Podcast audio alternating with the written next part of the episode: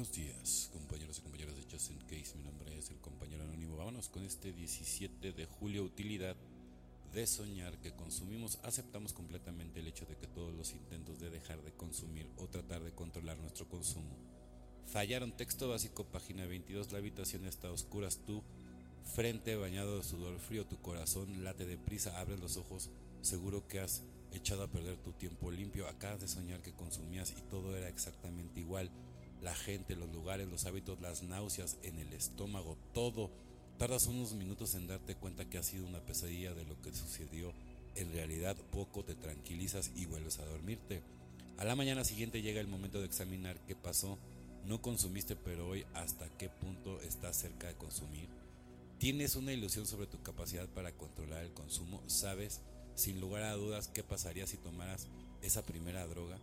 ¿Qué te separa de tu recaería auténtica? ¿Es sólido tu programa? Y si en tus relaciones con tu padrino o madrina, tu grupo habitual es tu poder superior. Soñar que consumíamos no necesariamente indica un agujero en nuestro programa para un adicto a las drogas. No hay nada más natural que soñar en consumirlas. Algunos pensamos que este tipo de sueños son un regalo de nuestro poder superior que nos recuerda claramente la locura de la adicción activa y nos anima a fortalecer nuestra recuperación. Si lo vemos así, podemos dar las gracias a este tipo de sueños. Por muy aterradores que sean, puede llegar a ser muy útiles si los utilizamos. Para reforzar nuestra recuperación, solo por hoy examinaré mi programa personal. Hablaré con mi padrino o madrina sobre lo que descubra y buscaré la forma de fortalecer mi recuperación. Es muy importante. Por eso yo digo, recomiendo tirar toda la basura, ¿no? hacer mucho ejercicio. Yo, por ejemplo, tengo que hacer mucho ejercicio, ¿sí? Para tirar toda la basura y es completamente liberador.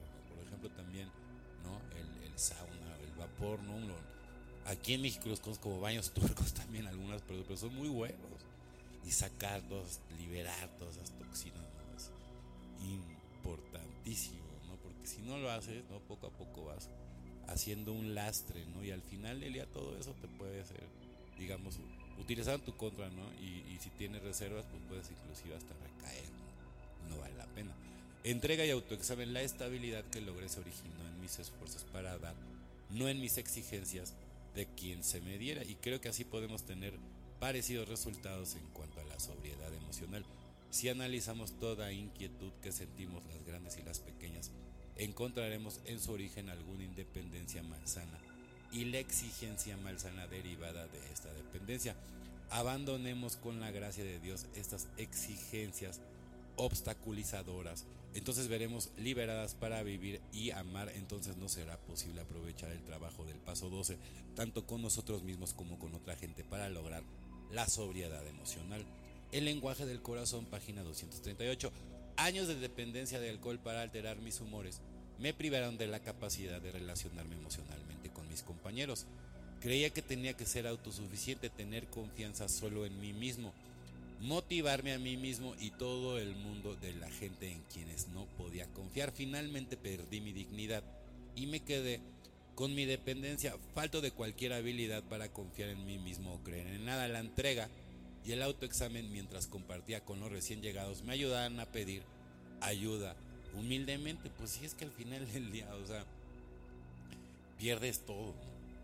Y entonces cuando llegas a grupos, o sea, de verdad, igual luego no sabes ni cómo te luego empiezas a ver que de alguna manera sí te tienes que desahogar y que, híjole, ¿no? O tantos procesos y luego ya cuando te empiezas a sentir un poco bien, entonces ya empiezas con, la gente que, no te hace sentir cómoda o los gavilanes que de repente quieren sacarle tajo por otro lado, que el padrino, hijo, todo un tema.